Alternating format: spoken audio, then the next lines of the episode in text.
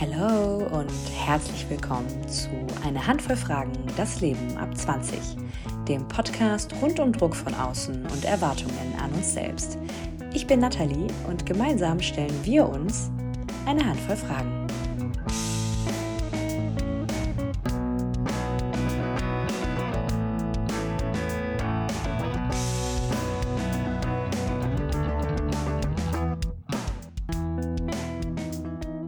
Herzlich willkommen zur heutigen Folge. Und äh, in der heutigen Folge haben wir uns ganz viel vorgenommen und ich habe mir doppelte Unterstützung geholt. Ähm, und zwar habe ich mir äh, Miriam Schröder und Nilima Samann für die heutige Folge eingeladen.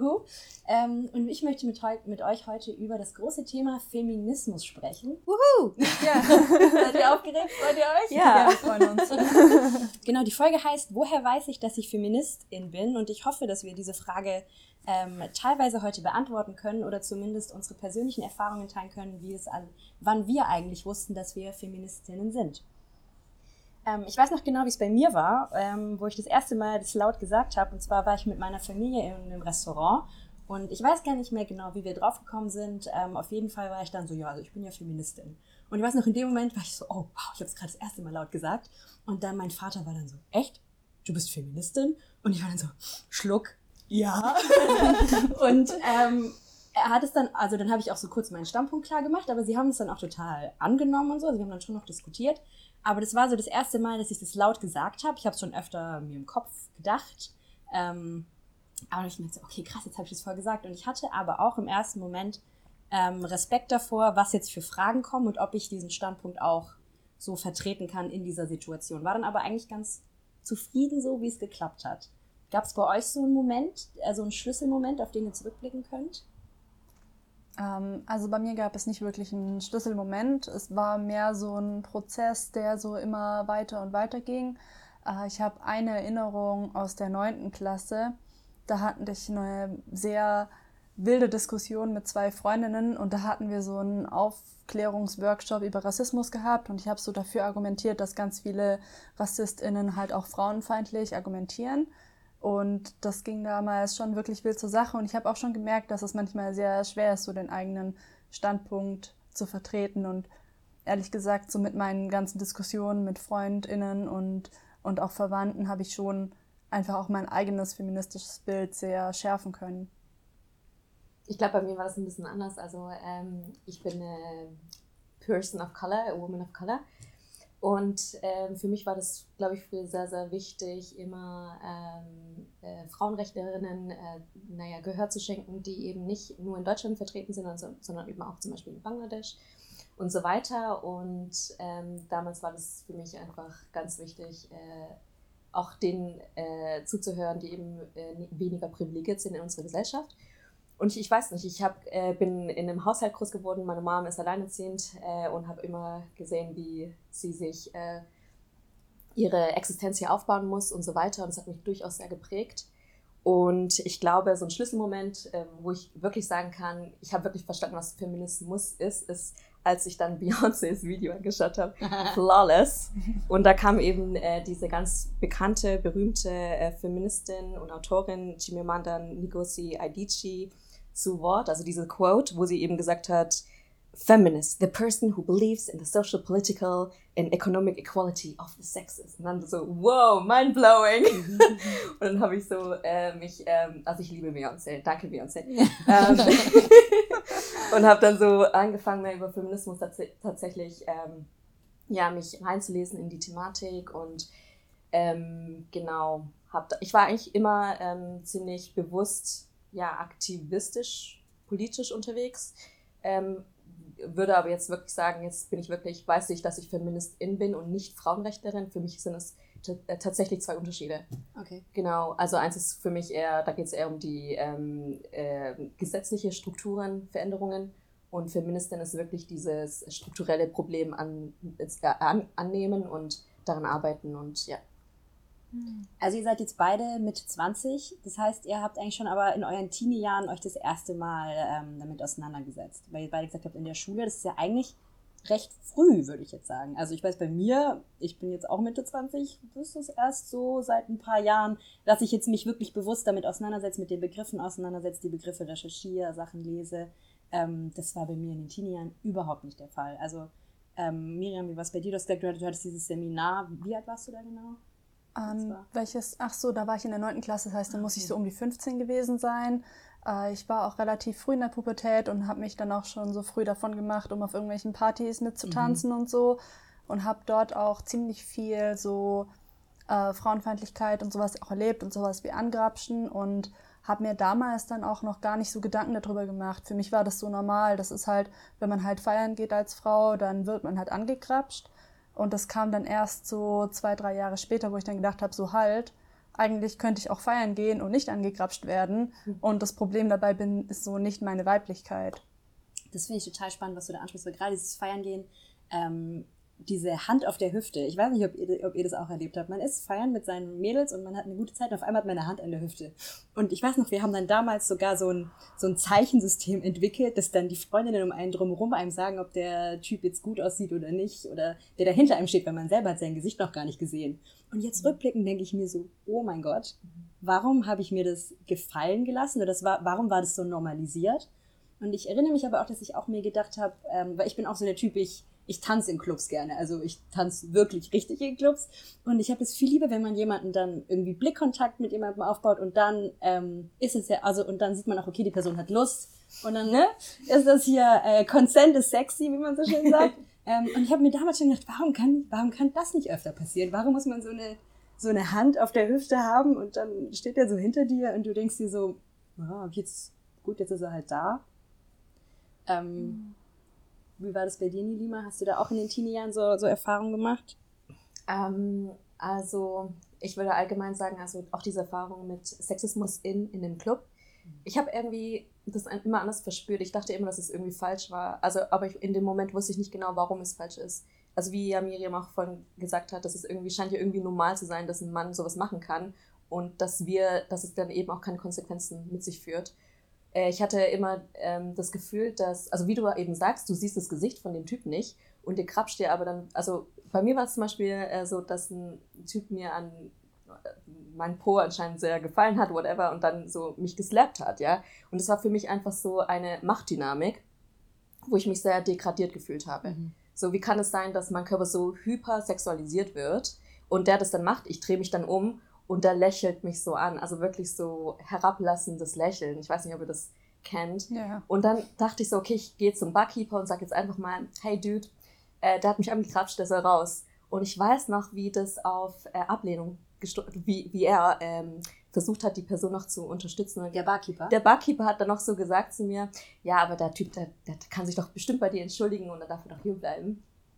Wow. ja. Und dann musste ich da erstmal so sagen, nee, äh, sorry, ich äh, glaube, das ist eigentlich nicht so eine gute Idee, weil äh, du, du, zeigst mir eigentlich damit, dass es eigentlich kein sicherer Ort ist für Frauen. Ne? Also ich wollte, ich bin ja einfach hierher gekommen mit meinen FreundInnen und wollte einfach ein bisschen tanzen, ein bisschen Spaß haben und es gibt aber doch niemanden die Erlaubnis, meinen Po so abzuklatschen und wie auch immer, mich mhm. überhaupt anzufassen.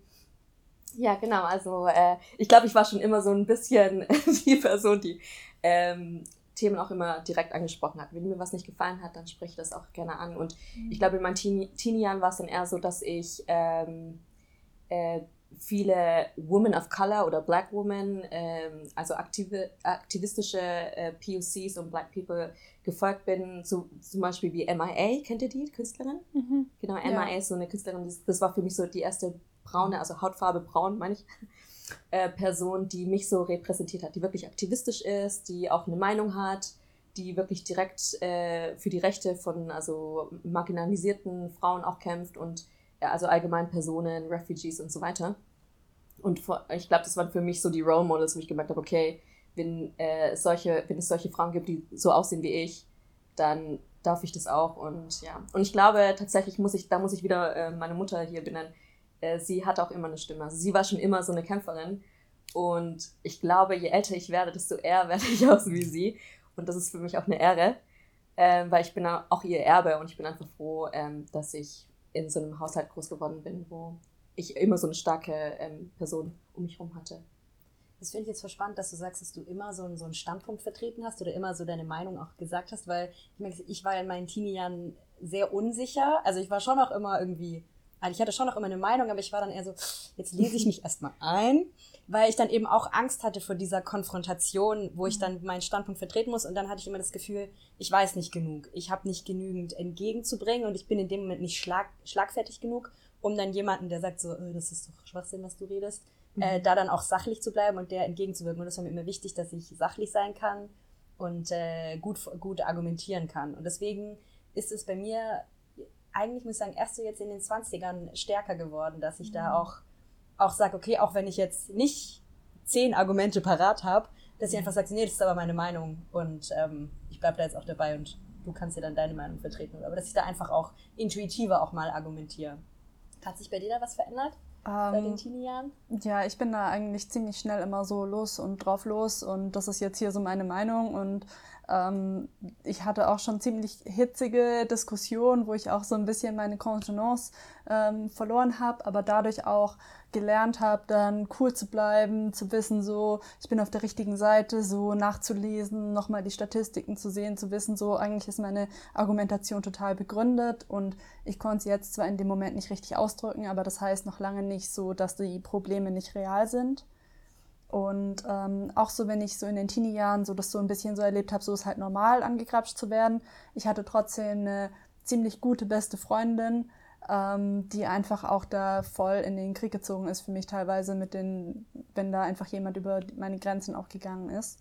Und das hat sich bei mir dann halt erst so in den später, also in den späten Teenagerjahren so nachentwickelt, halt dieses Selbstbewusstsein auch und zu sagen, so, das ist nicht okay, und ja, in Diskussionen und auch prinzipiell im Leben bin ich oft so jetzt und los und drauf los und so, aber nicht ähm, und im Nachhinein dann halt die Sachen so ein bisschen nachlernen und mit dem, mit der Kritik und mit dem Feedback, das man bekommt, dann halt so nachzubessern.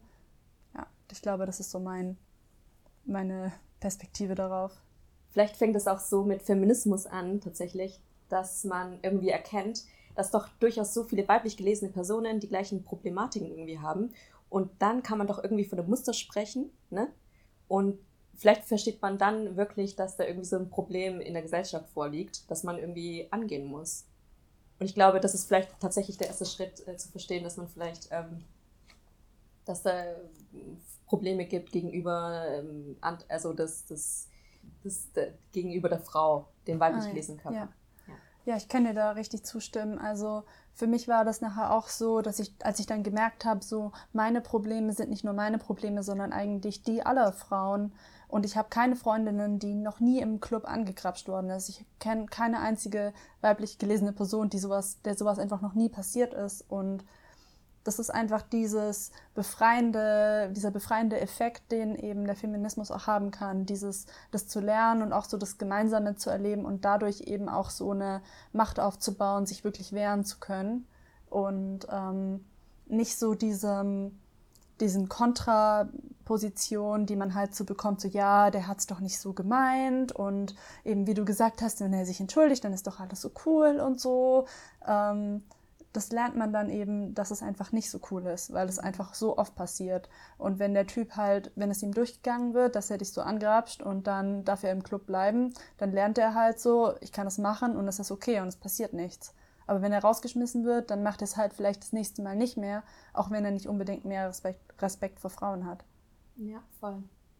Ich finde es total spannend, dass wir jetzt ja eigentlich schon oder so festgestellt haben, dass der Weg zum, zum Feminismus ganz oft mit ähm, ja mit problematischen Erfahrungen geknüppelt ist. Also man muss erstmal irgendwie so eine schlechte Erfahrung machen, wo man sich denkt, so, das geht gar nicht, was ist gerade passiert?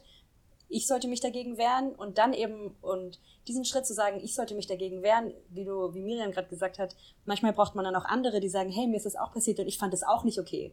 Dass man, dass andere Leute das dann widerspiegeln und auch bestärken in der, in der Meinung und in dem Gefühl vor allem, dass es gerade, dass gerade eine Grenze überschritten wurde und ähm, das finde ich einerseits total schön, dass man in, in der Gemeinschaft dann auch wiedergespiegelt bekommt. Gleichzeitig finde ich es aber auch total schade, dass einem erst was passieren muss, dass so ein, so ein Klick kommt, dass man sagt, okay, was ist gerade passiert und dass man sich selber auch gar nicht so vertraut in dem Moment. Und ich habe aber, ich weiß nicht, wie ihr das empfindet, auch das Gefühl, dass die Generation jetzt, also die jetzt so in den Teenie-Jahren sind, die sind sehr viel selbstbewusster. Also ich habe meine Cousine, die ist auch so in dem, die ist so jetzt 13, 14. Und was die schon alles wieder, die ist informiert, die hat sich eingelesen, die weiß voll Bescheid. Und ich war so, also ich war mit 13, 14, da habe ich Twilight gelesen. Heute rückwirkend auch so, ja, ähm, fraglich. Aber ich war da noch überhaupt nicht so, ja, habe ich ja schon erwähnt, äh, so eloquent und voll äh, engagiert dabei. Ähm, und das finde ich mega cool, dass die jetzt eben auch jetzt schon mit dem Bewusstsein ähm, erwachsen werden. So, das sind Dinge, die sind einfach nicht tolerierbar. Und es ist von vornherein klar, bevor sie es erleben müssen. Wisst ihr, was ich meine? Mhm. Dass man diese Erfahrung gar nicht erst machen muss. Ja. Ähm, mich würde jetzt total interessieren, ähm, als ihr dann gemerkt habt und oder euch mit dem Feminismus auseinandergesetzt habt und dann eben auch das äh, bekundet habt, dass ihr da äh, sympathisiert und dass ihr die, die, Bewegung vertretet. Was war da so die Reaktion von außen? Also was habt ihr da so ähm, zurückbekommen? Mm, also bei mir waren da einfach viele Sachen so in der Familie, vielleicht auch auf das bezogen, was du davor gesagt hast. Ähm, dieses, dass wir erleben, dass Frauen jetzt viel selbstbewusster sind, als sie früher waren. Und wenn ich mich so mit meiner, mit meiner Mutter und auch mit meinen Großmüttern ausgetauscht habe und erfahren habe, was die alles erleben mussten, da merke ich halt wirklich schon so, so der Feminismus hat einfach auch in, also in vielen Teilen wirklich sehr gut funktioniert. Also das, was meine Großmutter erleben musste, musste meine Mutter nicht mehr erleben. Und das, was meine Mutter noch erleben musste, dass ihr der Mathelehrer sagt, dass sie sowieso kein Mathe kann, weil sie eine Frau ist, so, das ist mir auch nicht mehr passiert. Und ich hoffe einfach so, dass wir so über die folgenden Generationen, dass sich der Feminismus einfach immer weiterentwickelt und immer wieder anpasst an die neuen Probleme, die, also die auftauchen und dass man dadurch einfach wirklich zu einem Ziel kommt, wo es einfach keine Privilegien aufgrund des Geschlechts mehr gibt. Und egal auf welchen Geschlechtsbezogen, also nicht nur binär gedacht. Okay, das war jetzt so eine richtige Predigt, aber das war jetzt voll schönes Schlusswort. So. Vielen Dank. ja. Aber das heißt, du hast ähm, jetzt so vom, da hat jetzt keiner gesagt, wie du bist Feministin, ähm, das hat doch einen schlechten Ruf, warum Warum ähm, sympathisierst du da mit dem Begriff? Ja, ich hatte schon so heftige Diskussionen auch mit Freunden, die das dann halt nicht so gut fanden auch und auch in der Familie, aber nicht, nicht so eine Verallgemeinerung, so ja, Feminismus ist total doof. Ähm, Oft werde ich so herangezogen, wenn irgendwie jemand in meiner Familie irgendwas doof findet, was irgendeine Feministin mal gemacht hat, dann werde ich so herangezogen, so Miriam, du als Feministin, jetzt rechtfertige dich doch mal. Was machen die da? Und erklär das doch mal. Ja, oder erklär doch mal jede Feministin auf dieser Welt. Also warum? Die sind alle gleich. Auch dieses so, ähm, ja, aber jetzt mit dem Feminismus, da wissen die Männer ja auch gar nicht mehr, wie sie auf Frauen zugehen sollen oh, und ja. flirten und die ganze Kultur geht kaputt wegen dem Feminismus. Solche Diskussionen führe ich dann auch, aber es ist jetzt kein so ein allumfassendes, ähm, alles, was du machst als Feministin ist schlecht, aber schon auch, was mich teilweise trennt von meiner Familie, weil sie einfach ähm, also vor allen Dingen, wenn es halt so kein studentischer Hintergrund ist, ist es einfach manchmal schwierig, wenn ich dann halt so vom Sozialkonstruktivismus fasle und vom internalisierten Patriarchat, dann ist es einfach manchmal so schwierig dann. Und auch so diese ganzen komplexen Konzepte und alles, was mit Geschlecht zu tun hat, ist immer komplex, weil es nie nur der einzelne Faktor Geschlecht ist, sondern es ist immer verwoben mit anderen ähm, mit anderen Basis, mit, anderen, mit einem anderen Kontext und es kann immer ganz anders interpretiert werden, je nach Kontext. Und deshalb ist es manchmal unheimlich schwierig, das so runterzubrechen auf, auf jede Ebene. Und ähm, ich glaube, viele Konflikte gibt es auch einfach, weil falsch verstanden wird, was Feminismus ist und weil Feminismus auch einfach nicht homogen ist, sondern sehr heterogen und Leute, die sich als Feministinnen beschreiben, haben oft sehr konträre Meinungen. So, deswegen entstehen schon Konflikte, aber ich werde jetzt nicht in meiner Person abgelehnt bei meiner Familie oder bei meinen Freunden aufgrund meiner persönlichen Meinung. Nilima, wie ist bei dir? Eigentlich, du hast eigentlich alles ziemlich prägnant schon erklärt, finde ich. Was mir immer wieder auffällt, ist, dass es eine gewisse Unwissenheit gibt, allgemein, wenn es um Feminismus geht, dass eben auch weiblich gelesene Personen genauso teilhaben können, zum Patriarchat beizutragen. Das heißt, äh, ich plädiere nochmal darauf und sage, dass jeder von uns diesen internalisierten Sexismus doch äh, hat und wir eben dementsprechend sozialisiert worden sind. Und ähm, ja, das zeigt sich zum Beispiel anhand dieser Äußerung, dass äh, zum Beispiel auch weiblich gelesene Personen äh, davon ausgehen, dass ich doch ein Mans-Hater bin oder so, ja. Und auf solche Diskussionen lasse ich mich, oder Debatten lasse ich mich überhaupt gar nicht ein, weil ähm, ich sehe das tatsächlich anders. Ähm, für mich heißt es einfach nur, dass jeder, also Feminismus bedeutet für mich auch, dass jeder seine Privilegien hinterfragen muss. Äh, weiblich gelesene Personen natürlich auch, die eine hohe, hohe Position haben, ne, nehmen wir mal an, die haben, sind äh, AkademikerInnen, äh, so wie vor allem aber auch eher, also natürlich Männer, männlich gelesene Personen, weil die eben ähm, in, unserer, in unserer Gesellschaft natürlich die höchsten Positionen und sowas einnehmen. Also man schenkt denen ja auch sowas wie Glaubwürdigkeit und so weiter. Und ähm, deswegen möchte ich natürlich oder erwarte ich, dass natürlich männlich gelesene Personen eher ihre Privilegien hinterfragen. Aber äh, nochmal das zu zeigen, dass jeder, ähm, und das ist, glaube ich, auch das, das ähm, Interessante am Feminismus, ähm, ja, man muss sich wirklich mit dem Thema auseinandersetzen. Ja, es ist ein Prozess, man liest sich in den Themen ein. Ich finde für mich, also wie auch für Miriam, das hat ja Miriam auch vorhin so wirklich äh, toll erklärt, so ist es was Empowerndes, zu sehen, ähm, äh, dass viele Personen, ähm, also außerhalb auch des binären Systems, sich mit diesem Thema identifizieren können und dass wir eben dementsprechend, wie gesagt, von einem Muster sprechen können und ja, dass es eben Ziele gibt, die man ver ver verfolgen möchte und äh, an die man glaubt und äh, an die man dahinter steht, weil letztendlich geht es auch einfach um Freiheit, um es ganz banal zu sagen. das hört sich ziemlich süß an, aber ja, es geht um die Freiheit aller und äh, ja, das ist mir einfach nochmal, was mir jetzt persönlich vielleicht nochmal aufgefallen ist. Du hast gerade schon angesprochen mit, ähm, dass oft so gedacht wird, als Feministin ist man ähm, eine Männerhasserin. Und ich habe auch oft dieses gehört, ähm, kriegt niemanden ab, so dieses, äh, jetzt mal flapsig ausgedrückt, ähm, ist nervig und auch ähm, hysterisch. Kann es auch nicht gut aussehen. Nein, natürlich nicht. ähm, trägt kein BH. Oh, ähm, haarig. so haarig. Genau, und, äh, Körperbehaarung. Ähm, also woher kommt dieser schlechte Ruf mit Feminismus und vor allem auch, ähm, das ist also in meiner Recherche habe ich dann auch herausgefunden, dass der Feminismus sehr, sich ja auch in den äh, Jahren verändert hat.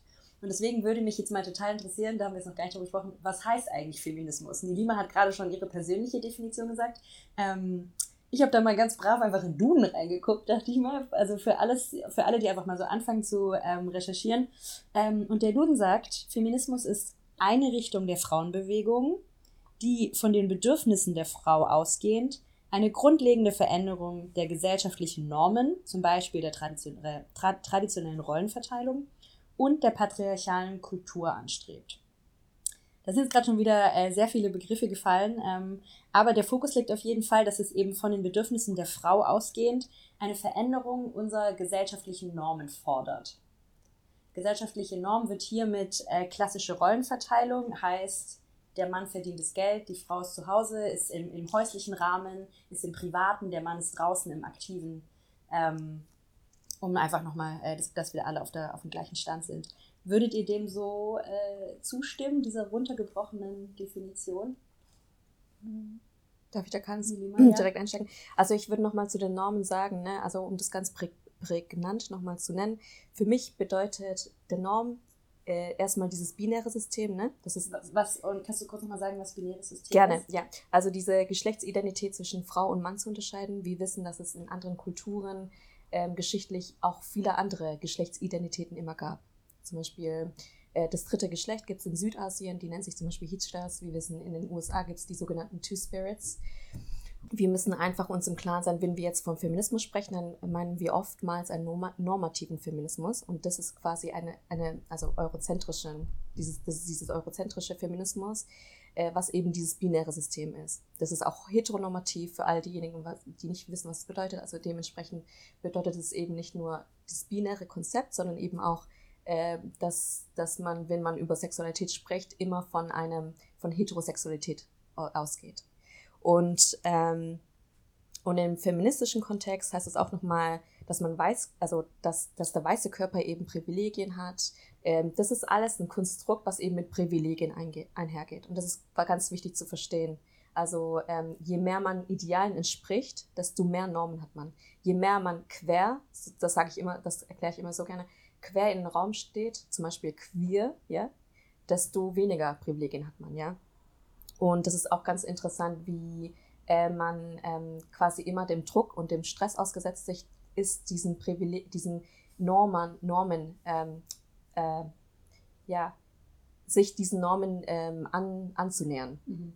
Und das sieht man zum Beispiel, wenn, wenn wir jetzt zum Beispiel über Queer-Feminismus reden, dann merkt man das zum Beispiel, das ist jetzt ein Beispiel an, an ähm, wenn wir jetzt über homosexuelle Paare sprechen, dass es im Fernsehen immer so dargestellt wird, dass es eine femininere Person gibt und eine maskulinere Person. Und das ist wieder dieses Heteronome, dass man eben davon ausgeht, okay, ja, natürlich gibt es da diesen, äh, die, äh, gibt es ja diese Frau in Anführungsstrichen und dieser Mann. Es und muss ja einen männlicheren Part geben. ja, genau. Aber den muss es doch geben. Ja, das ist dann die mit den kurzen Haaren, oder kommt dann ganz auf die Ja, genau, uh, genau. Ja, ja, ja, genau. Ich weiß, und, was du meinst, ja. Und ähm, ja, und ähm, ich glaube, ich habe das ähm, ganz jetzt nochmal erklärt mit den Privilegien und vielleicht auch, auch nochmal ähm, auf meine Bedeutung von Feminismus äh, einzugehen, wenn es in Ordnung ist.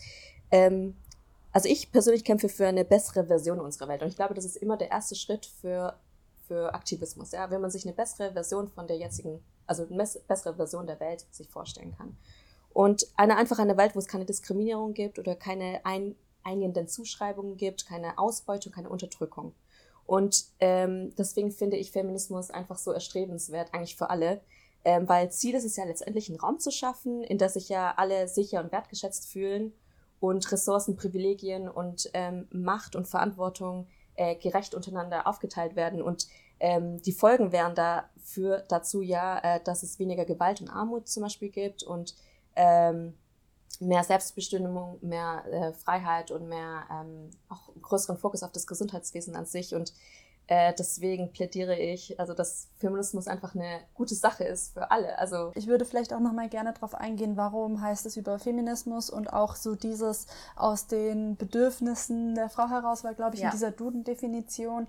Also ich finde die ähm, Definition von Nilima, die sie von ähm, Chimanda Ngozi Adichie zitiert hat, finde ich eine deutlich bessere Definition, weil sie eben die verschiedenen Bereiche, also es ist nicht nur das Soziale, sondern auch das Wirtschaftliche. Es geht um Zugang zu Ressourcen und zu einem Ausschöpfen des Potenzials.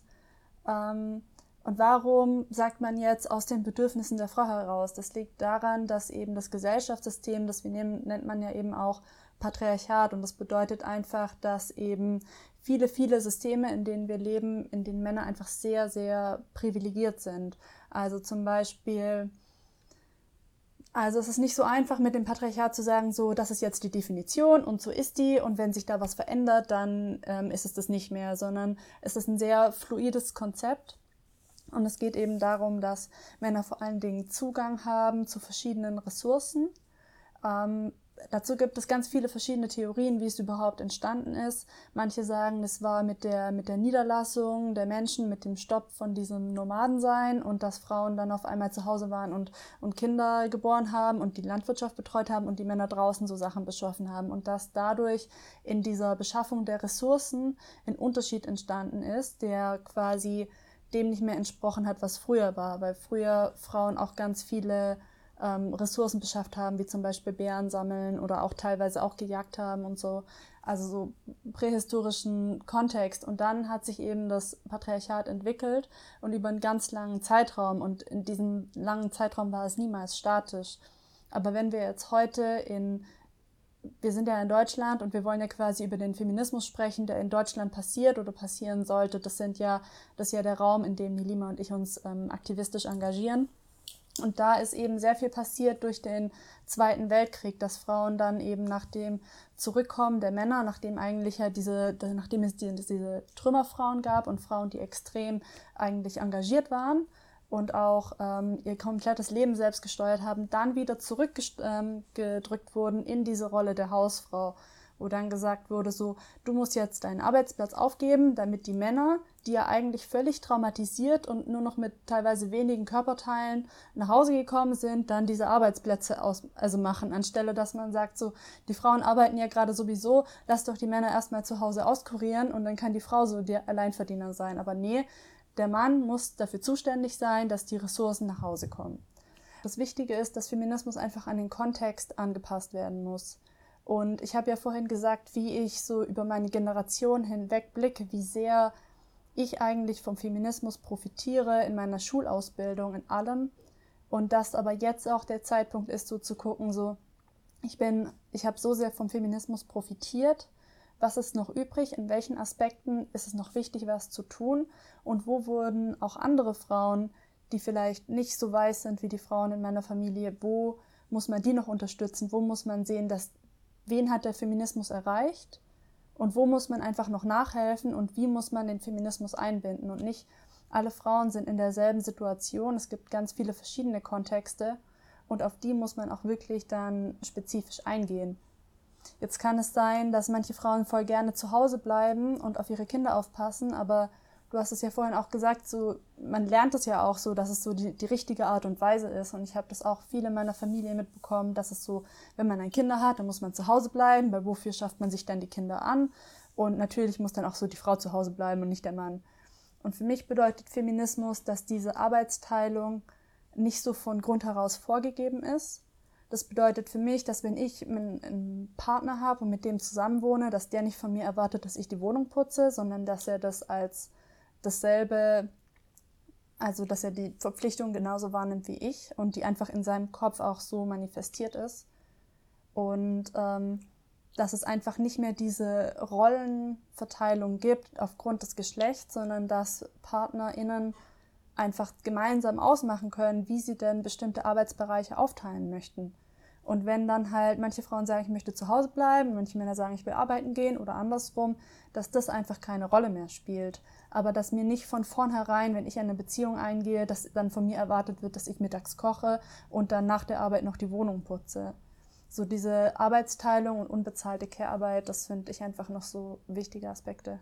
Und vielleicht ist das so ein Stichwort, so invisible work, also dieses unsichtbare Arbeit ähm, dass es irgendwie erwartet wird. Also auch wenn beide ähm, äh, Hauptverdiener sind in, in dem Haushalt, ne, ist es oft, ist es tatsächlich so nachgewiesen statistisch, dass da doch trotzdem oftmals die weiblich gelesenen Personen in dem Haushalt dann trotzdem die Arbeit übernehmen zu Hause. Das heißt, sie machen die Wäsche, ähm, machen, putzen den Haushalt und so weiter. Also es ist tatsächlich noch nicht, noch nicht so ganz verankert, dass der äh, Mann auch nach Hause kommt und quasi dasselbe machen sollte. Ich wollte noch eine Anmerkung machen. Mhm. Ähm, also ich habe ja vorhin gesagt, so wir fokussieren uns hier so auf den deutschen Raum, aber es gibt zum Beispiel auch andere Kulturräume, wo es eine klare Arbeitsteilung gibt zwischen den Geschlechtern, wo bestimmte Aufgaben die Frauen machen und bestimmte andere Aufgaben die Männer.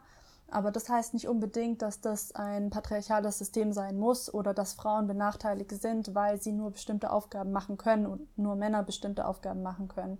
So in anderen Kulturräumen, wenn es da einfach diese Aufteilung gibt, aber es entsteht trotzdem kein Nachteil, weil die Ressourcen für alle Geschlechter gleichmäßig zugänglich sind und Frauen quasi nicht dazu dann, also zum Beispiel abgehalten werden vom Arbeiten durch bestimmte Regeln wie im westlichen Raum und dann kein Bankkonto öffnen konnten und dann völlig abgeschnitten sind von Ressourcen, sondern dass so die Arbeitsteilungen so sind, dass Ressourcen zugänglich sind und freie Entscheidungen zugänglich sind, dann sollte man nicht quasi so direkt von oben herab dann aburteilen und sagen so, oh, die sind aber ganz arg unterdrückt, weil die Frauen haben diese und jene Aufgabe in diesem ähm, in diesem Dorf oder in diesem Kulturraum, in diesem Stamm. Also da ist es einfach wichtig, so zu sagen, was genau Feminismus ist. Und ich bin der Meinung, dass Feminismus immer normativ ist. Es geht immer darum, was soll sein, wie sollen sich Menschen verhalten, was finden wir richtig, was, was, wie, was, wie sieht Gleichberechtigung aus. Das ist ja nichts Objektives, sondern was, was die Menschen bestimmen. Und da finde ich halt wichtig, dass man dann sagt, okay, wir möchten das für uns und das ist jetzt meine Vorstellung davon. Und ähm, ich hoffe halt, also meine Vorstellung ist ja auch so gewählt, dass alle Menschen so das tun können, was sie möchten, aber eben nicht so, dass ich quasi durch bestimmte typische Verhaltensweisen dazu gesteuert bin, dann dieses und jenes zu machen. So meine Mutter hat sich zum Beispiel auch total schwer getan mit dem Haushalt und bei uns am Dorf ist halt, sind Frauen halt wirklich danach beurteilt worden, wer jetzt den schönsten Kuchen backt und wer sich am meisten Mühe gegeben hat bei dem Selbstbasteln der Geburtstagsdeko. Und danach wurden Frauen einfach beurteilt und das war einfach nichts für meine Mutter, dieses, diese Art von Beurteilungssystem. Und da ist es einfach irgendwie für mich wichtig, dass halt solche Beurteilungssysteme halt dann ähm, einfach nicht mehr existieren, sondern dass ich als Frau auch nach meiner Leistung hin beurteilt werde nach dem, was ich als Mensch bin und nicht nur so ein, wie sehe ich aus, habe ich meine Nägel schön gemacht, ist mein Haus gut geputzt und habe ich einen leckeren Kuchen am Sonntag, am Sonntag auf den Tisch gestellt. Und ich finde es auch ähm, total wichtig zu sagen, dass diese Beurteilungen auch ähm, in Bezug auf Männern, also dass der Feminismus auch der die Männer mit einschließt, zu sagen, ihr müsst nicht der Verdiener sein, ihr müsst nicht stark und ähm, ich weiß nicht, was noch alles männlich konnotiert, mir fällt gerade nicht mehr ein. Ähm, Männer müssen so nicht sein, dass auch Männer die Freiheit haben, ähm, weiblich konnotierte ähm, Attribute zu haben, wie emotional zu sein oder ähm, die Kinder zu erziehen oder gerne ähm, im Privaten sind. Das ist ja auch so dieses, die private Sphäre, du hast es auch schon angesprochen in deinem kurzen Abriss von der Geschichte, ähm, dass Frauen immer sehr im Privaten gehalten wurden und Männer draußen waren in, in der Welt. Ähm, und das finde ich auch nochmal einen wichtigen Punkt, dass der Feminismus eben kein, die Männer nicht ausschließt, sondern die Männer da sehr wohl mit einschließt und ähm, eben damit aufräumen will, dass ein, ein gewisser Katalog an äh, Attributen und Adjektiven mit einem Geschlecht einherkommt. Mhm. Weil so ist es nämlich nicht. Mhm. Ähm, um das einfach nochmal äh, kurz zu erklären, also warum das überhaupt nochmal Feminismus heißt, ist, ist ja alles, was äh, und nicht Equality, zum Beispiel Gleichberechtigung, mhm. ist einfach, weil alles, was so feminin konnotiert ist, ist in der Gesellschaft eben negativer konnotiert. Und das ist ganz interessant, wenn man sich zum Beispiel auch jetzt mal diese Care-Arbeiten, also Fürsorgearbeiten noch anschaut oder, ähm, oder so, so ein Beruf, eine Berufung wie, wie Friseur oder sowas, dann ist, sind es trotzdem, oder Koch, ja, oder also Koch, Köchin, äh, ist es oftmals so, dass man sich eher an die männlichen Köche, ähm, ähm, naja, in, äh, erinnert und das sind auch die erfolgreichen tatsächlich auch in den. Also man erinnert sich vielleicht an so Leuten wie Jamie Oliver oder wirklich Top-Friseure sind ja auch männlich. Und dann merkt man einfach, dass auch in diesen Fürsorgeberufen ähm, auch dann, wenn es feminin konnotiert ist, trotzdem Männer die sind, die da erfolgreich sind. Und ich glaube, der einzige Unterschied ist da, dass man quasi Männern vor allem diesen Intellekt zutraut, den man Frauen nicht zutraut und dieser Leadership. Und deswegen finde ich es ganz wichtig zu sagen, okay, es geht hier um dieses Konstrukt von Femininität und warum das überhaupt immer so negativ ähm, konnotiert ist in der Gesellschaft und dass wir das abbauen. Weil nur weil ich jetzt, äh, weil, weil ich jetzt weine, heißt es ja nicht, dass meine, also dass ich eine schwache Person bin. Es das heißt ja nicht, dass ein Mann, der aggressiv auf eine, also irgendwie zeigt, dass er jetzt aggressiv irgendwie auf eine Antwort antwortet, dass, dass ähm, er mehr äh, in, in, in seiner Kontrolle ist, emotionalen Kontrolle, wie eine Frau, die zum Beispiel weint oder andersrum, ja. Und Emotionen sind einfach, das ist, das zeigt sich einfach so, das menschliche Verhalten, was eigentlich total äh, natürlich ist, ja, ähm, dass ja Männer, also wohl auch Frauen irgendwie, dass denen irgendwie gezeigt wird, ähm, du musst dich so und so verhalten, das ist idealistisch. Und Frauen sollen doch auch jedes Mal, wenn sie auch ihre Frustration zeigen, zeig nicht zu viel Frustration, ne? Keep on smiling. Ja, ja, genau. Oh, Keep ja. on smiling. Und, ähm, und Männer dürfen oftmals einfach auch ihre Frustration offener zeigen aber gleichzeitig dürfen sie auch nicht ähm, so über ihre, in Anführungsstrichen, Gefühle zu reden, ja. Und ähm, ja, ich glaube, das ist einfach nochmal wichtig zu sagen, also warum Feminismus und nicht Gleichberechtigung, weil Gleichberechtigung hört sich für mich auch so an, als ob wir das schon hätten. So, und ähm, deswegen müssen wir noch so ein bisschen was ausschwanken, aber so weit sind wir noch nicht. Ich mhm. wünschte, wir könnten das so benennen, aber da sind wir einfach noch nicht ich glaube auch so, ist es halt wichtig, Feminismus zu sagen und nicht Gleichberechtigung, weil es beim Feminismus ja wirklich um die Gleichberechtigung der Geschlechter geht und nicht einfach um, um alles drumherum. Auch wenn viele andere Sachen auch noch mit reinspielen, fokussiert sich der Feminismus schon auf die Gleichberechtigung der, der Geschlechter. Und mir war auch noch so wichtig anzumerken, also wir haben jetzt so viel über Männer geredet und wie sie davon profitieren können und wie sie einfach auch ähm, davon profitieren können, dann über Emotionen zu sprechen und auch viele andere Sachen sich so quasi wie so freischalten wie bei so einem Videogame. Aber auf der anderen Seite heißt es halt auch Feminismus, weil Männer halt strukturell extrem bevorzugt sind und viele, viele Privilegien haben. Zum Beispiel auf ein Date zu gehen, ohne den WhatsApp-Standort mit einer Freundin zu teilen, damit irgendwie die wissen, dass ihnen nichts passiert. Oder ähm, in den Club zu gehen, ohne, ange ohne angegrapscht zu werden. Oder bevorzugt zu werden bei einem Gehaltsgespräch. Und da gibt es einfach unzählige, viele, viele kleine Situationen im Alltag, die oft auch nichts mehr zu tun haben mit so breit öffentlich diskutierten Problemen wie dem Gender Pay Gap, sondern geht es um sehr viele unterschwellige strukturelle Sachen. Ähm, und da geht es beim Feminismus auch einfach darauf, dass Männer diese Privilegien reflektieren und dann auch davon abtreten, wenn es ihnen möglich ist.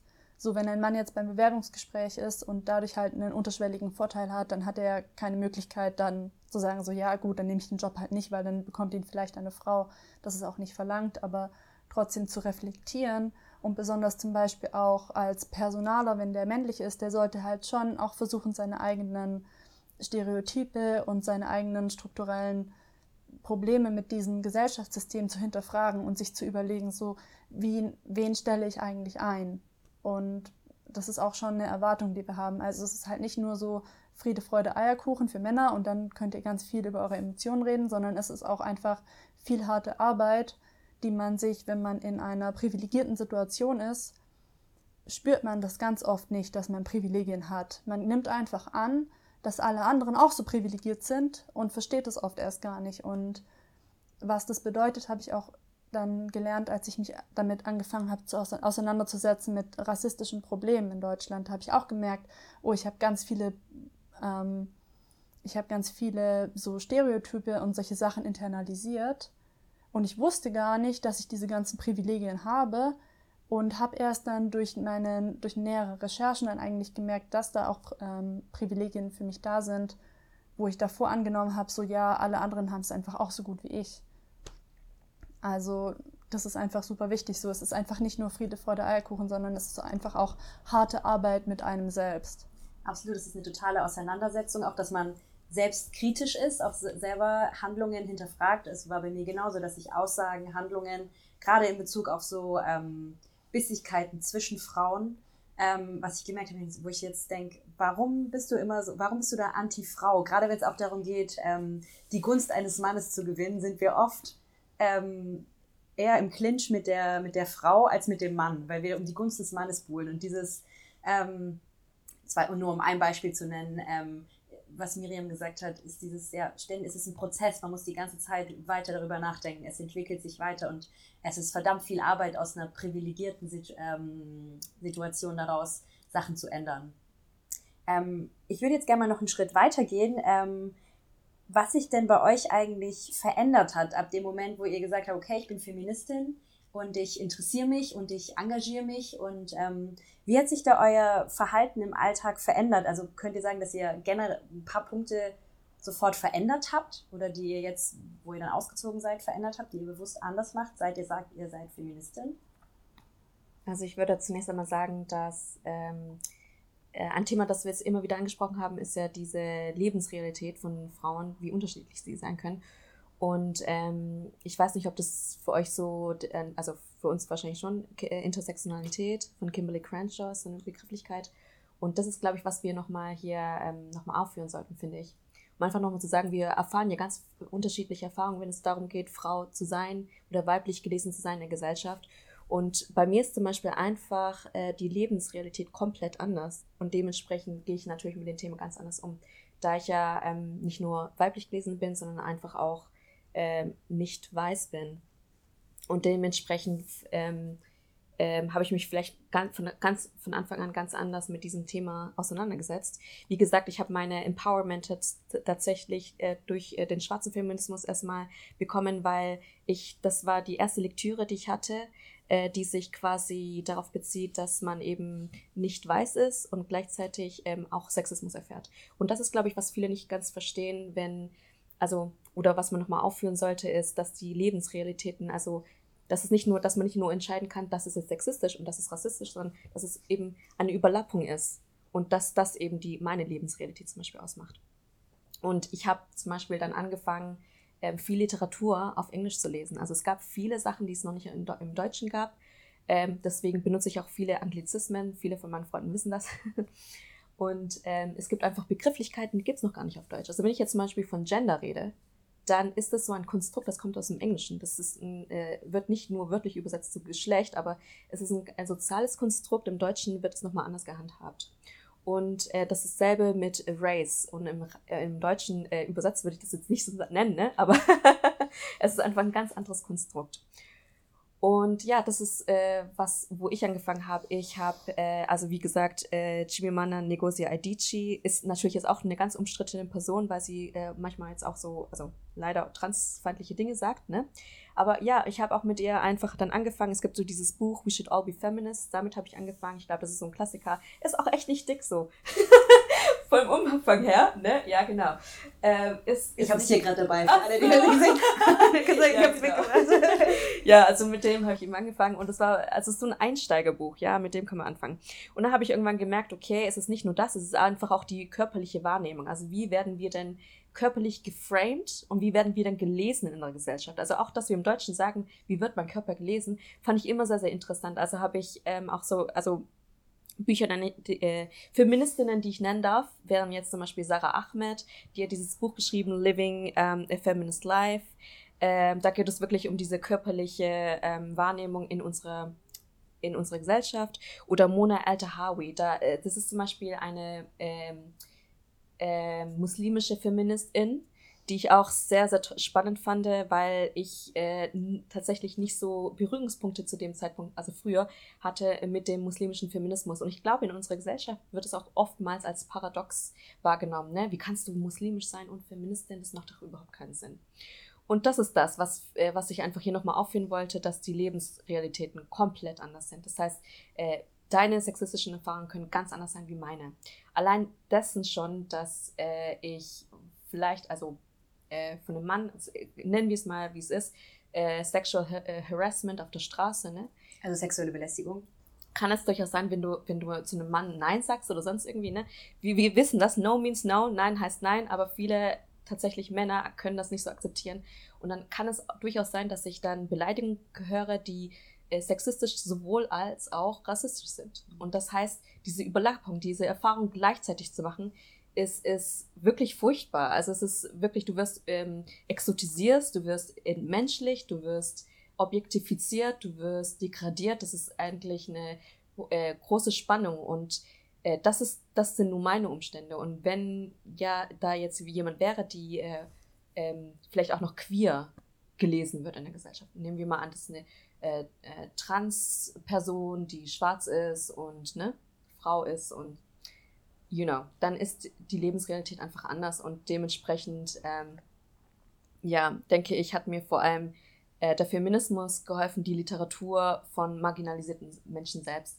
Und das zeigt sich eben auch äh, durchaus durch meine Lebenserfahrung, dass ich, ähm, ja, wie die Person, die ich gerade genannt habe, sind alle eigentlich äh, Black oder POCs. Und das ist einfach was, was. POC heißt Person of Color. Person of Color, genau. Ähm, ja, ich denke, äh, ich hoffe, dass durch George Floyds Fall jetzt äh, Black Lives Matter, dass es bekannt ist, was das alles bedeutet. Person of Color. Ähm, also ja. Wie ist es bei dir, Miriam? Kannst du irgendwie Verhaltensweisen in, in dir erkennen, die du jetzt bewusst anders machst, weil du sagst, ich bin Feministin oder an die du anders rangehst?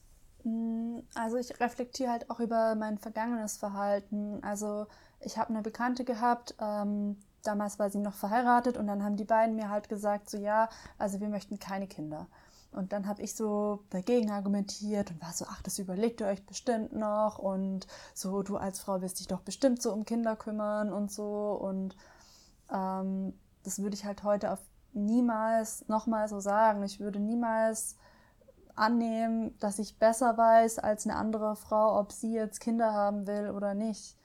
Ähm, was ich sage, wie ich darüber denke, dass ich auch ähm, ja, gelernt habe, zum Beispiel, manchmal liest man in den Nachrichten so, ja, irgendwie eine Frau wurde vergewaltigt oder so und dann gibt es ja immer noch viele, also wird ja auch in vielen Zeitungsartikeln ja dann geschrieben, so ja, aber was hatte sie denn an und wie hat sie sich verhalten und war sie nicht betrunken und ist sie nicht eigentlich selber schuld, dass ihr das passiert ist? Und ich habe mir das wirklich auch hart erkämpfen müssen, dass ich sagen kann, so unter gar keinen Umständen. Und wenn die Frau nackt völlig besoffen in den Club geht und in dem Club ist, wo nur andere Männer sind, ist es noch lange kein Grund, sie zu vergewaltigen oder diese Vergewaltigung in irgendeiner Form zu rechtfertigen, weil Menschenrechte stehen uns unter jeden Umständen zu. Und davon nicht mehr abzukommen und auch so einfach eigene so internalisierte Sachen also anzuerkennen und anzuerkennen, dass man einfach selber das auch so weitergemacht hat, da auch dazu reingewirkt hat, auch Druck aufgebaut hat auf andere Frauen und auch dieses ähm, Beurteilen von weiblichen Körpern und Frauen danach zu beurteilen, wie sie aussehen, das abzubauen. Das war aber, also das ist einfach ein Prozess. Das ist nicht so, dass man sich so überlegt, ah ja, heute bin ich Feministin und dann ändern sich alle Gedankengänge, sondern das ist ein langer, langer Weg und auch viel Austausch. Und ich muss wirklich sagen, so der Austausch mit Nilima hat mir auch wirklich stark geholfen, so mich weiterzuentwickeln in meinem feministischen Denken. Mhm. Also einfach auch so diese, diese Sachen so zu hinterfragen, auch zu sehen, dass Nilima eine andere Lebensrealität hat. Und ich habe auch wirklich schon das also oft mitbekommen, auch andere Freundinnen von mir, die so schwarz sind oder POCs, wenn die erzählen von diesen, äh, von den Sachen, die ihnen widerfahren sind, auf so einem, die einfach auch so in, den, in die Gruppe fallen von sexistischem äh, Missbrauch oder so, diese Härte und die Häufigkeit, mit denen das ihnen einfach mehr passiert, ist einfach nur erschreckend. Und so, das macht mich einfach so wütend. Deswegen habe ich auch vorher gesagt, so ich habe so viel profitiert über die Generationen und jetzt ist auch einfach wichtig, dann zu sagen, so, es gibt keine, ähm, es gibt keine Frauen mehr, die nicht mehr in diese Gruppe fallen, die nicht diese Menschenrechte zugesprochen werden. So, es gab in den feministischen Bewegungen viel auch Ausschluss. So zum Beispiel sagen, dass man Queer-Personen und wir machen jetzt Frauenrechte, aber wir lassen die Lesben weg, weil wenn wir die Lesben weglassen, dann werden wir mehr ernst genommen. Da gibt es auch so eine Netflix-Doku halt über so die verschiedenen ähm, Wellen des Feminismus. Und jetzt einfach zu sagen, ein Feminismus, der kompromisslos ist, so egal wie schwarz, egal wie dunkel eine Frau ist, ihr stehen einfach die Menschenrechte genauso zu wie allen Queer-Personen, wie allen, ähm, wie einfach allen Frauen und allen Menschen. Und nicht mehr sozusagen so, ja, jetzt machen wir so Wahlrecht, aber halt vor allen Dingen so für weiße Frauen, so wie das in den USA war, oder für alle Frauen, aber wir versuchen es irgendwie mit anderen Kniffen so einzuschränken. Ähm, also ich muss wirklich sagen, so Feminismus ist ein Prozess und es gibt nicht so den einen Tag, in dem man so Feministin ist und dann ändern sich alle Verhaltensweisen, sondern ich glaube auch so, wenn ich in zehn Jahren auf heute zurückblicke, dann gibt es auch jetzt noch Verhaltensweisen von mir, die einfach nicht äh, konform sind eigentlich mit dem Feminismus. Aber mir geht es auch jetzt schon manchmal so, also ich hatte da auch ähm, eine Diskussion mit meiner Mitbewohnerin drüber, die super gerne backt die ähm, am liebsten überall das alte Geschirr von ihrer Oma, so dieses Rosenthal-Geschirr, mhm. ähm, rausstehen würde. Und hat sie auch gesagt, kann ich denn gerne backen und gerne meine Wohnung aufräumen. Das entspannt sie einfach total, dass sie es da ordentlich hat und meine Schürze anziehen und Tee trinken und trotzdem sagen, ich bin Feministin. Und ich habe dann auch so kurz nachgedacht und war so, klar, natürlich. Ich weiß nicht, wie, ähm, wie sie, oder jetzt gerade auch jemanden, der noch so ein bisschen unsicher ist, der zum, oder zum Beispiel, wenn jetzt eine Frau sagt, ich freue mich total drauf, Kinder zu kriegen und ich freue mich total drauf, dann nicht arbeiten zu gehen, sondern ähm, mit denen zu Hause zu bleiben, kann sie dann trotzdem sagen, sie ist Feministin? Voll. Also ich finde, ähm, es ist, ich finde immer die Reaktion so total unterschiedlich und wenn zum Beispiel eine Person gibt, die sagt, ich möchte, eine, ich möchte in Zukunft Kinder haben und ich stelle mir das vor, wenn ich 28 bin und sonst irgendwie, dann freue ich mich voll für diese Person und äh, wenn es klappt, dann super. Ich finde nur immer auch, also die Reaktion, wenn man jetzt das Gegenteil sagt, wenn man sagt, okay, ich möchte eigentlich kein Kind haben, es gibt ja auch Frauen, die sagen, ich möchte mich sterilisieren lassen. Dann ist die Reaktion komplett anders. Äh, da, da wird nämlich viel eher noch diskutiert, bist du dir sicher? Aber die Familie ist doch das Glück. Äh, du kannst doch gar nicht wissen, ob du, äh, ob du nicht doch geeignet bist als Mutter und so weiter. Also es ist tr trotzdem doch sehr idealistisch, wie man sich vorstellt, dass eine Frau ihr äh, Glück nur findet, wenn sie eben ein Kind gebärt. Und ähm, es wird ja auch oft äh, so erwartet, dass ja die Mutter auch das, ihr Leben opfert für das Kind. Mhm. Das passiert ja auch, wenn man zum Beispiel schwanger ist, dann äh, kann es auch sein, dass da irgendwas vorfällt, ja, ähm, dass, dass es dann zu einem Kaiserschnitt oder sowas kommen muss. Also man muss ja wirklich seinen Kopf, äh, Körper opfern für das Kind und sowas. Und darüber machen sich, glaube ich, viele auch nicht Gedanken. Also jetzt, ich möchte auch nicht sagen, dass, ähm, ähm, dass, dass man keine Kinder gebären soll oder so. Aber ich meine nur, also ich finde, ähm, wenn, wären wir doch so neutral, dann würden wir doch beides irgendwie zulassen, aber da sind wir auch noch nicht. Ne? Also, dass wir sagen, okay, die möchte kein Kind haben, finde ich voll auch total legitim. Und ja. Ich finde auch noch so ein anderes interessantes Beispiel ist so Körperbehaarung oder sowas wie ähm, Bikini-Oberteile. Weil so, wenn Männer sich irgendwie auf einem Facebook-Bild nur mit so Badehose zeigen, so dann ist es so ein ganz normales Bild bei denen im ähm, wenn sie halt schwimmen gehen, weil Schwimmen ist halt das, was man so macht im Sommer. Aber wenn eine Frau halt so ein Bikini-Bild postet, dann ist es so ähm, ganz arg sexuell und sie. Meinst du jetzt ohne Bikini-Oberteil dann? Also oder? mit, also mit Bikini-Oberteil. Ach so, mhm. Aber es wäre dann so ganz arg ein, ein sexuelles Bild und es wäre nicht einfach ein Bild von einem ganz normalen Nachmittag im Sommer. Und ich finde halt auch so, dass wir sagen, so ja, also Frauen müssen jetzt so ihre äh, Brüste verdecken mit einem Bikini-Oberteil oder es gibt ja keine Regel, dass man es muss. Man kann es hier auch nicht machen, aber man würde halt extrem angestarrt werden. Und das ist halt auch einfach so ein Unterschied in der Wahrnehmung. So Männernippel sind jetzt nicht sexuell, aber Frauennippel sind extrem sexuell. Und das ist einfach auch so eine Konnotation. Da würde ich mir wünschen, dass Frauen einfach auch so die Freiheit zugestanden wird, dass sie es halt machen können. Ähm, ja, oder zum Beispiel so Thema Rasur. Ich kenne halt auch äh, Feministinnen, die sich so die Beine, also nicht rasieren und dann halt, ähm, also Frauen haben halt auch Körperbehaarung. Ich finde, das vergisst man so, weil es ist so in jedem Bild, in jedem Magazin haben Frauen eben so keine Körperbehaarung und die Beine sind rasiert. Und ich weiß halt noch, in der Pubertät hatte ich extreme Probleme mit meiner Körperbehaarung, weil ich das Gefühl hatte, das darf da ja gar nicht sein und man sieht das ja auch nirgendwo. Und ich finde es so total cool, wenn manche Frauen sagen, so ja, ich rasiere mich jetzt einfach nicht und ich passe mich nicht so diesem, diesem Standard an, dieser Norm an. Aber diese Frauen leben halt auch mit den Konsequenzen, weil wenn man ihnen zuhört, dann sprechen sie ganz oft davon, dass sie angesprochen werden darauf, dass sie Beinbehaarung haben und warum sie sich nicht rasieren und was denn eigentlich los ist so mit denen. Und ähm, ich rasiere mir halt zum Beispiel die Beine, aber da hadere ich halt schon so manchmal mit mir, weil ich denke mir, wenn ich jetzt ja eigentlich so richtige Feministin wäre, dann würde ich mich ja nicht der Norm anpassen, weil eigentlich finde ich das ja nicht gut, dass es eine Norm gibt, die Frauen halt sagt, sie sollen sich die Beine rasieren. Und dass man halt bei Männern sagt, es ist halt normal und bei Frauen ist es nicht normal, dass sie Beinhaare haben, obwohl sie, obwohl wir halt genauso Beinhaare haben, so. Ähm, das ist dann schon manchmal sowas, wo ich so im Zwiespalt mit mir selber stehe. So will ich halt so diese Konsequenzen dann haben oder nicht so. Genau, einfach nochmal zu sagen, Haare hat eigentlich kein Geschlecht.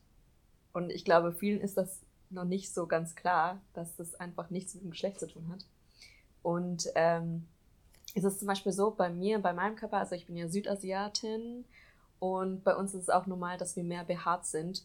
Und da ist auch nochmal, ich habe auch manchmal das Gefühl, also bei uns wachsen ja auch zum Beispiel, also ich glaube bei jeder ist es so, aber so wir haben auch so ein, so ein Bärtchen, würde ich jetzt mal so sagen, und ganz starke Augenbraue und ganz buschig. Und ähm, ich würde sagen, dass die Hürde aber auch nochmal nicht zur Norm zu gehören, also weil ich ja dann nochmal anders gelesen werde in der Gesellschaft, äh, ist, es, äh, ist es wirklich schwierig, wirklich zu sagen, okay, ich lasse wirklich mal meine Haarbehaarung so, wie sie ist, weil ma- oftmals auch dieser, dieser Spruch kommt, du bist so dreckig, das sowieso schon. Und dann noch diese Körperbehaarung ist unglaublich schwierig, einfach mal zuzulassen, dass man sich seine, seine Körperbehaarung an, anders, ähm, wie, wie, wie es der Norm eben, die Norm eben zulässt, wachsen lässt, ja. Also einfach mal, und das ist, glaube ich, richtig schwierig. Also weißt du, das mit dem Bärtchen, das haben weiße Frauen halt auch. Ja, das aber meinte ich. ja. so der Druck ist einfach so groß, dass man es halt einfach jedes Härchen, das irgendwo im Gesicht wächst, was nicht an der Wimper oder Ja. der Augenbraue ist, ist einfach so zuvor zu vernichten. Es geht ja auch damit wieder um die, die Darstellung von Frauen in Mhm. den Medien, in der Öffentlichkeit. Wie sehen sie da aus? Okay, das ist das Ideal. Und dann schließen alle daraus, dass Frauen dann im, im echten Leben, sag ich jetzt mal, oder im privaten, dann genauso aussehen. Und das ist ja auch so eine Entwicklung, dass man sagen muss, nein, wir sehen nicht alle aus wie die Frauen auf den Plakaten, die wahrscheinlich eh Ja. gefotoshoppt wurden. Ähm, wobei da jetzt ja auch wieder viel passiert und so, muss man auch, äh, finde ich, äh, berücksichtigen.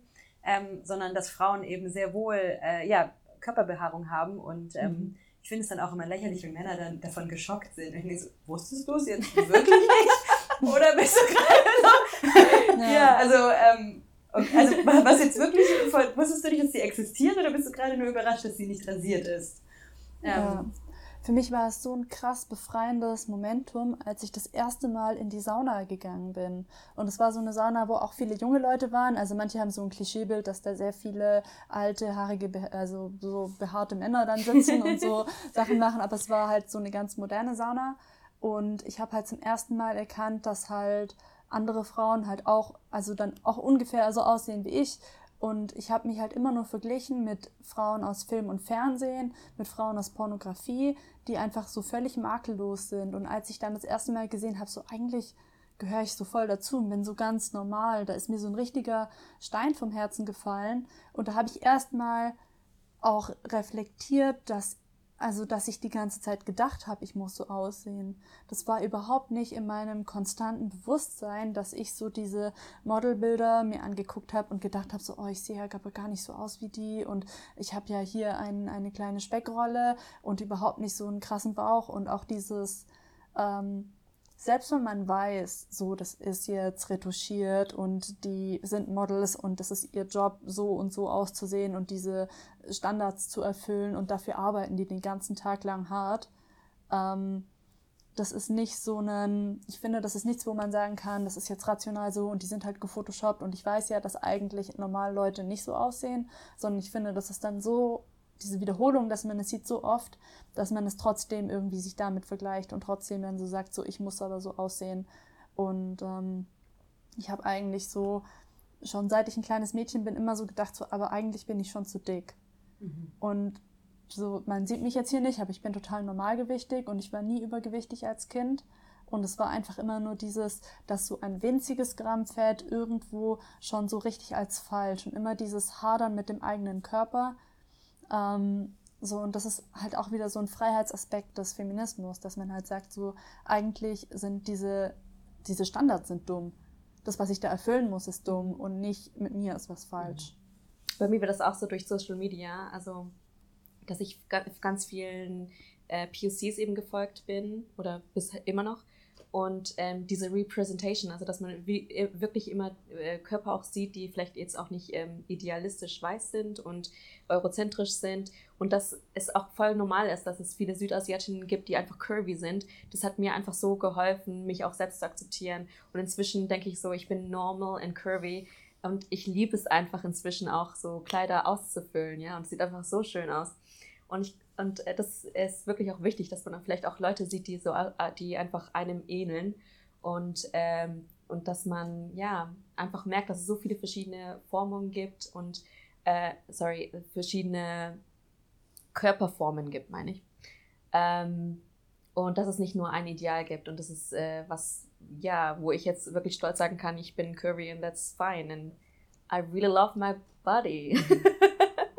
Das ist wirklich ein Prozess. Also ja, es ist. Aber ich finde, das ist jetzt auch ein Prozess, der so auch, ich meine, der auch so in den ganzen Teenie-Jahren, wo man auch mal sich kennenlernt, seinen Körper kennenlernt. Ich glaube, also ich kenne wirklich niemanden, der immer gesagt hat, so von Kindheit bis jetzt, also ich war mit meinem Körper immer total im Reinen. Also ich glaube, es ist mhm. generell ein Prozess, aber nochmal äh, für Frauen, glaube ich, ähm, schon auch nochmal ein Thema, ähm, weil man halt, ja, man sieht, wobei ich, ich würde jetzt Männer auch, jetzt fällt es mir gerade ein, ich auch nicht davon ausschließen, weil die sehen auch diese äh, 1,90 durchtrainierten Männer und sobald du da rausfällst, bist du gleich weniger männlich. Mhm. Also das finde ich auch nochmal wichtig zu sagen, was, was ich ja auch vorhin schon angesprochen habe. Männer werden da in Feminismus absolut mit, ähm, mit einbezogen. Und mir wäre es nochmal wichtig jetzt zu sagen, dass es eben keine Kriterien gibt, ein, ein Feministin zu sein, sondern dass ähm, es nicht darum geht, was du gerne machst oder was du nicht gerne machst, sondern ähm, dass du bei den, bei den Sachen, die eben gegen Gleichberechtigung, gegen ähm, Rassismus, Sexismus, ähm, Queerfeindlichkeit. Queerfeindlichkeit, dass, dass man da die rote Flagge sieht. Und das ist das, was uns vereint. Und es geht nicht darum, ähm, ob man sich jetzt mit dem Begriff äh, Feminismus super identifiziert, sondern es geht um diese Bewegung, es geht um dieses Mindset, was einfach, oder auch dieser Moralkodex, der einfach übereinstimmt ist, wo man sagt, das ist, geht einfach so nicht weiter. Ihr zwei äh, seid jetzt nicht nur interessiert am Feminismus, sondern ihr seid auch äh, aktiv am Feminismus. Soweit, dass äh, Miriam ähm, 2018 die mhm. äh, Feminismen-Hochschulgruppe an der Universität Tübingen gegründet hat.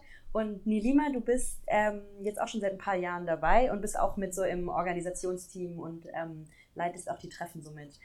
Wie ist es denn zu dieser Gründung der Hochschulgruppe gekommen, Miriam? Mm, also, ich glaube, ich bin so ein prinzipiell ziemlich zielstrebiger Mensch. Und ähm, ich hatte so mir, bevor ich das Studium begonnen habe, mir so ein paar Ziele gesetzt, was ich eigentlich alles machen will, wenn ich dann so studiere, weil ähm, bevor, als ich so aufgewachsen bin auf meinem Dorf, hat man halt nicht so Zugang zu irgendwas, was so politisch ist und man hat halt nur so diese Stammtischdiskussion. Und ein Ziel davon war eben, mich irgendwie feministisch zu engagieren und halt nicht nur so zu Hause zu sitzen und darüber zu grübeln, sondern auch irgendwie was zu machen. Und besonders am Dorf ist es halt auch manchmal schwierig, so Gleichgesinnte, also FeministInnen dann so zu finden und überhaupt auch so sich erklären zu können, was man denn alles so meint. Und als ich dann an die Uni gekommen bin, bin ich so über den Markt der Möglichkeiten, so eine Art so ähm, so eine Art Markt, wo sich halt verschiedene Initiativen vorstellen. Da bin ich so drüber gelaufen und ich habe aber niemanden gefunden, dass es wirklich eine feministische Hochschulgruppe gab.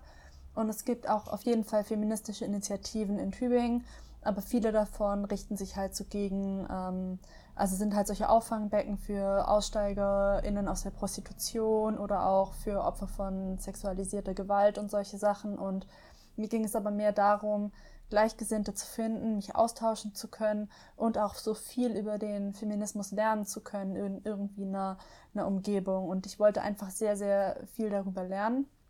Und das ist einfach natürlich viel schöner, wenn man das gemeinsam macht, als wenn man so zu Hause irgendwie Bücher lernt, also so liest. Und man kommt natürlich auch viel weiter mit dem Input und den, den Meinungen von anderen.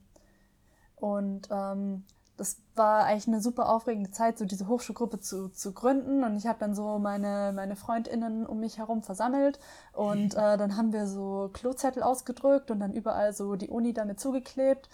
Und äh, ich war total aufgeregt, so ob das jetzt überhaupt so funktioniert und wie das klappt und wie das dann so, wie wir das dann so machen und so. Und ähm, ja, es gab halt auf jeden Fall super viel Nachfrage. Das hatten auch so eine Art von Gruppe, hatten viele Leute so vermisst an der Uni Tübingen. Und es war halt total schön, so ein gemeinsames Erleben zu haben und so ein gemeinsames, oh, ich bin nicht die Einzige, die sich dafür interessiert. Auch anderen Leuten ist das wichtig und sich dann austauschen zu können und dass die Leute halt einfach auch bereit waren, sich zu engagieren. So im ersten Semester hatten wir niemanden eingeladen von außen, die irgendwelche Vorträge oder Workshops machen, sondern der gesamte Input kam von den Leuten, die halt auch bei diesem ersten Treffen dann dabei waren. Dann haben wir einfach so einen Semesterplan aufgestellt, gesagt, so über was wollen wir halt reden und einfach auch diese Art von Selbstbestimmung und sich selber so den Curriculum so zu legen. Es hat einfach, ja, es hat mir einfach sehr viel Spaß gemacht, dann diese Gleichgesinnten zu haben und ich habe wirklich extrem viel gelernt. Und die Gruppe heißt jetzt ja auch nicht feministische Hochschulgruppe, sondern Feminismen. Mhm. Warum habt ihr euch für den Namen entschieden? Ähm, also der Name hat sich so ein bisschen entwickelt. Es ist auch nicht nur Feminismen, sondern es ist danach auch noch so ein Sternchen und dann Hochschulgruppe. Und ich hatte mir den Namen so ein bisschen vorüberlegt, weil mir halt wichtig war, wir haben jetzt ja vorher schon gemerkt, so es gibt ganz viele verschiedene Ansätze von Feminismus. Und ich wollte halt sagen, es ist, ich will jetzt keine Hochschulgruppe gründen und den anderen Leuten vordiktieren, was sie zu denken und zu glauben haben, sondern ich wollte halt von Anfang an so eine Offenheit suggerieren mit der Gruppe und der Name wurde dann halt auch so abgestimmt ähm, es gab auch noch so die Möglichkeit von den Mitgliedern so in der ersten Zeit so einen anderen Namen mit reinzubringen. Und dann haben wir uns so für Feminismen entschieden. Und später kam dann auch noch von so Queer-Personen dann die Nachfrage, so das ähm, Sternchen anzusetzen nach, nach des Feminismen, um einfach noch mehr Inklusivität ähm, einzu, also mit einzubringen, besonders auch so für Queer-Personen. Ähm, und das ist halt so ein bisschen angelehnt an dieses Gender-Sternchen, das eben es um alle Geschlechter geht und nicht nur so um, nicht nur um Frauen. Ja, und dann ähm, hat sich die Gruppe aber natürlich so weiterentwickelt, immer mit den Mitgliedern, die da waren. Und einen sehr, sehr großen Einfluss hat halt einfach auch Nilima gemacht, weil sich die Gruppe dann so von diesem pluralistischen Ansatz, von diesem, ja, alle feministischen Ansätze sind okay. Und natürlich haben wir damals auch gesagt, so Diskriminierung ist nicht okay, aber Nilima hat halt einfach diesen Begriff der Inklusivität und der Intersektionalität viel mehr in die Gruppe herangetragen und uns auch gezeigt, was es eben bedeutet, das auch wirklich umzusetzen. Weil alle Leute können sagen, ja, wir sind hier total intersektional und aber so wirklich das umzusetzen und zu gucken, so was müssen wir eigentlich verändern, damit sich eben auch People of Color und Queers und alle anderen sich wohlfühlen in unserer Gruppe. So das hat Nilima vor allen Dingen auch gezeigt, wie die praktische Umsetzung davon geht. Mich würde zum Abschluss jetzt noch total interessieren, du hast schon gesagt, ihr macht sehr viel unbezahlte Arbeit. ähm, ob ihr irgendwann sagt, und ich würde es jetzt mal mit einem Kampf schon auch gleichsetzen. Ich weiß nicht, ob ihr, ähm, ihr könnt auch gern äh, sagen, wenn ihr dann mit dem Wort äh, nicht übereinstimmt, aber habt ihr irgendwann mal das Gefühl, dass ihr es äh, keine Lust mehr drauf habt oder auch nicht die Kraft habt, immer nach vorne zu preschen, Sachen anzusprechen, Sachen zu diskutieren, dass ihr irgendwann nochmal denkt, oh, ich glaube, so ein bisschen, also ein bisschen passiver zu werden. Klar, natürlich noch die, ähm, ähm, die, die Themen vertreten, die ihr jetzt auch vertretet, aber weg von der Front, sage ich jetzt mal so zu gehen, oder seid ihr eigentlich gerade noch voller, voller Motivation, seid ihr, startet ihr gerade erst durch? Oh, ja, ich glaube, das ist halt so ganz unterschiedlich. Also wenn ich halt bei Weihnachten bei meiner Familie bin und dann halt einfach auch auf so Vorurteile stoße oder halt auch auf so typische Sachen, dann nehme ich mir manchmal so die Zeit und die Energie, um halt so Sachen zu erklären, die mir wichtig sind. Aber manchmal sage ich halt auch sowieso, wir müssen jetzt das Thema wechseln, weil sonst streiten wir uns. Und auch als Feministin habe ich das Recht auf ein entspanntes Weihnachten und auf eine gute Beziehung zu meiner Familie und ähm, muss vielleicht nicht so ähm, so bei jeder kleinen Form von Sexismus dann sagen, wenn du das jetzt sagst, dann will ich nicht mehr, dass du mein Opa bist oder so. Also das, das muss ja nicht so sein. So, ich habe ja auch so ein Recht darauf, sozusagen, so ich will jetzt einfach einen entspannten Sonntagnachmittag und mit mhm. meinem Chips in meinem Bett sitzen und sonst nichts machen. So. Ähm, für die Zukunft würde ich mich gerne für mein Engagement bezahlen lassen. Also diese ganzen Sachen, diese ganzen Übungen, diese ganzen Sachen, die ich jetzt lese, ich will das eigentlich fruchtbar machen. Und es gibt ja auch unheimlich viele Berufsbranchen, sei es jetzt Workshops, sei es irgendwie so Diversity Management in der Politikberatung oder irgendwelche solchen Sachen. Ähm, also gibt es einfach eine unglaubliche Fülle an Berufen. Und anstelle, dass ich das halt ähm, in, meiner, in meiner Freizeit unbezahlt mache, würde ich es gerne acht Stunden am Tag bezahlt machen und dann einfach meine Freizeit mehr Freizeit sein lassen und das Ganze so ein bisschen tauschen.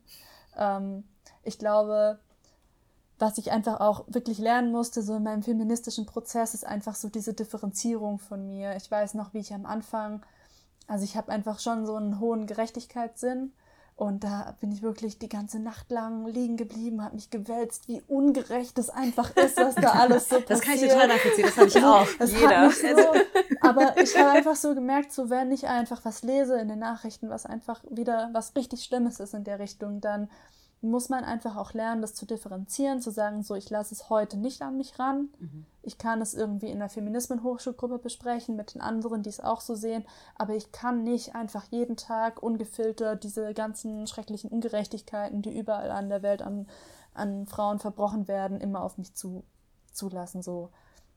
Also man muss einfach sagen, so manchmal guckt man dann keine Nachrichten oder schließt sich irgendwie anders davon ab oder macht keine Ahnung was Gutes so für sich. Also ja, es gibt dieses zu viel. Ich glaube auch nicht, dass ich so diese Verpflichtung habe, als Feministin jetzt mich immer mit allem auseinanderzusetzen und für immer so die Ansprechpartnerin zu sein in allen feministischen Belangen und alle irgendwie so umzuerziehen, damit sie dann verstehen, was jetzt an ihrem Verhalten jetzt genau problematisch ist. Ähm, das ist nicht meine Aufgabe, sondern ich kann einfach so das machen, wofür ich die Ressourcen habe und ich würde sehr gerne dafür bezahlt werden, ja. Aber was ich ja voll interessant finde, ist, dass du diese verschiedenen Phasen so angesprochen hast in deiner Lebenserfahrung mit Feminismus. Und genauso ist es bei mir auch. Also ich hatte wirklich am Anfang so Phasen, wo ich wirklich sehr, also wie du eben sagst, dieser Gerechtigkeitssinn ist immer da, aber die Umsetzung ist eben so interessant. Wie macht man das? Ich hatte so Phasen, da war ich einfach nur so mega frustriert. Ich hatte so Phasen, da war ich ein bisschen deprimiert und dann hatte ich wieder so Phasen, wo ich einfach verstanden habe, wie ich dann differenzieren soll. Und momentan bin ich wirklich in so einer Situation angekommen, wo ich auch ähm, einfach mich so gefunden habe. So wie ich jetzt am besten mit solchen Themen umgehen kann. Und, ähm, und ich will es einfach nochmal so sagen, es ist vollkommen normal, auch diese verschiedenen Phasen eben zu erleben. Manchmal muss man einfach, äh, es ist okay, auch wirklich so ganz offen so seine Wut auch mal zu zeigen, finde ich. Einfach mal zu snappen und zu sagen, hey, äh, ich, ich, das geht mir so auf die Nerven gerade, also finde ich nicht okay, was da passiert, whatever. Äh, Frustration zu zeigen und ähm, wir brauchen nämlich ganz verschiedene Arten von FeministInnen. Es gibt nicht die eine Feministin, es gibt ganz viele Arten und Weisen auch mit diesen, also politisch mit diesen Themen umzugehen. Es ist letztendlich auch eine Bewegung, das darf man nicht vergessen, es ist eine globale Bewegung und äh, alle Emotionen, whatever, sind einfach so wichtig, alle Art von FeministInnen sind irgendwie wichtig und ähm, Genau. Also ich habe das Gefühl, dass je mehr ich mich mit diesen Themen oder Aktivismus auseinandersetze, desto mehr habe ich auch gelernt, rhetorisch damit umzugehen. Ähm, ich habe auch gelernt, tatsächlich äh, bestimmte Begrifflichkeiten nicht zu nennen bei Personen, wo ich weiß, die haben sich vielleicht weniger mit dem Thema auseinandergesetzt. Da umschreibe ich tatsächlich gewisse Wörter wie toxische Männlichkeit, you know. Man sagt nicht, hey, du bist so toxisch männlich, sondern man sagt dann immer was anderes. ja, ich meine, es ist ja auch, man will ja dann auch irgendwie ähm, konstruktiv diskutieren. Und wenn du Ja. die Person dann nur zuballerst mit Begriffen, von denen du vorher schon weißt, dass sie sie nicht kennt, ähm, komm, krieg, kriegst du ja dann auch wieder erstmal nur eine Wand zurück, weil die sich ja dann direkt ähm, unterbuttert fühlt. Genau. Ja, da es ist so oft so, dass sich ähm, dann Menschen einfach so defensiv verhalten Mhm. und er, er gar nicht mehr zuhören wollen. Und eigentlich ist ja unser Ziel, dass dann zumindest die Person 5% von dem Inhalt, also mitnimmt, von dem ich gerade gesprochen habe, wie gar nicht. Und das ist es mir schon wert. Und ähm, ich finde es auch ganz wichtig, das nochmal zu sagen. Äh, jeder braucht so seine, seine, seine Peers, ja, jeder braucht so seine Freunde, ähm, die einen unterstützen. Ich finde, das hat mir auch sehr geholfen, einfach zu wissen, ich bin da nicht alleine, ich habe Unterstützung. Ich kann mich immer zum Beispiel an, an die Miriam wenden, wenn irgendwas passiert ist, diesbezüglich und whatever. Also, ähm, und ja, finde deswegen, also, man ist nicht allein. So, man ist nicht das- allein. Deswegen würde ich sagen, so wenn ihr das jetzt hört und ihr seid irgendwie in der Stadt und es gibt irgendwie so für euch keine Möglichkeit, euch in der Hinsicht auszutauschen, dann Kommt in die so, Hochschulgruppe. ja oder macht eure eigene Hochschulgruppe, hängt Klotzettel auf und sucht euch die Leute, die einfach auch so denken, weil das ist einfach so wichtig, nicht immer so allein zu sein mit dieser Frustration, sondern einfach diese diese Gleichgesinnten zu finden, auch eben diese Peers, die einfach auch dann so eine ähnlichen ähnlichen Bezug haben auf die Dinge und teilweise auch eine ähnliche Bildung oder so oder sich auch dafür zumindest dann interessieren. Das ist einfach so wertvoll. Ich finde, wir haben gelernt, dass Feminismus total viel ist und eben nicht nur ein Begriff, ähm, mit dem viele hadern, sondern es ist, wie Nilima gesagt hat, es ist eine Bewegung, es ist, ähm, es ist auch manchmal ein Kampf, ähm, aber es ist auf jeden Fall wert, ähm, diesen Kampf zu machen. Ähm, und ich finde, was immer so das Wichtigste ist, wie man, ähm, das Einzigste, wie man selber reflektieren kann, ist durch Bildung, durch sich selber bilden, ähm, um dadurch Alternativen zu kennen und damit auch sich selber zu reflektieren. Und ähm, wenn man jetzt gerade so mit dem Begriff irgendwie noch Probleme hat oder auch sympathisiert, aber man traut sich noch nicht so, sich zu der Bewegung zu bekennen, lest euch einfach ein, ähm, schaut euch YouTube-Videos an, folgt auf Instagram ähm, Feministinnen und dann könnt ihr immer noch entscheiden, stimme ich dem zu oder stimme ich dem nicht zu. Und dann entfolgt ihr einfach wieder, wenn es euch nicht gefällt. Ähm, und ich finde, das ist so der erste Schritt, einfach mal den Input zu bekommen, keine Angst zu haben, wie Miriam gesagt hat. Ähm, ihr findet Leute da draußen, die äh, die gleichen Themen beschäftigen. Und sag vielen, vielen Dank euch zwei, dass ihr euch die Zeit genommen habt, dass ihr euch äh, vorbereitet habt und ähm, Lust hattet, mit mir zu diskutieren, ähm, woher man eigentlich weiß, dass man Feministin ist. Und ich sag äh, vielen, vielen Dank und ich würde sagen, wir essen jetzt noch die Muffins, die ich mitgebracht habe, weil die haben wir noch gar nicht angereicht. Ja, vielen Dank. Es hat auf jeden Fall äh, mir sehr viel Spaß gemacht. Ja, danke auch. ich freue mich jetzt auch auf die Muffins. Haben wir uns jetzt verdient. Das war eine Handvoll Fragen, das Leben ab 20. Und denke mal dran, du machst das ganze Leben zum ersten Mal. Sei nicht so streng zu dir selbst.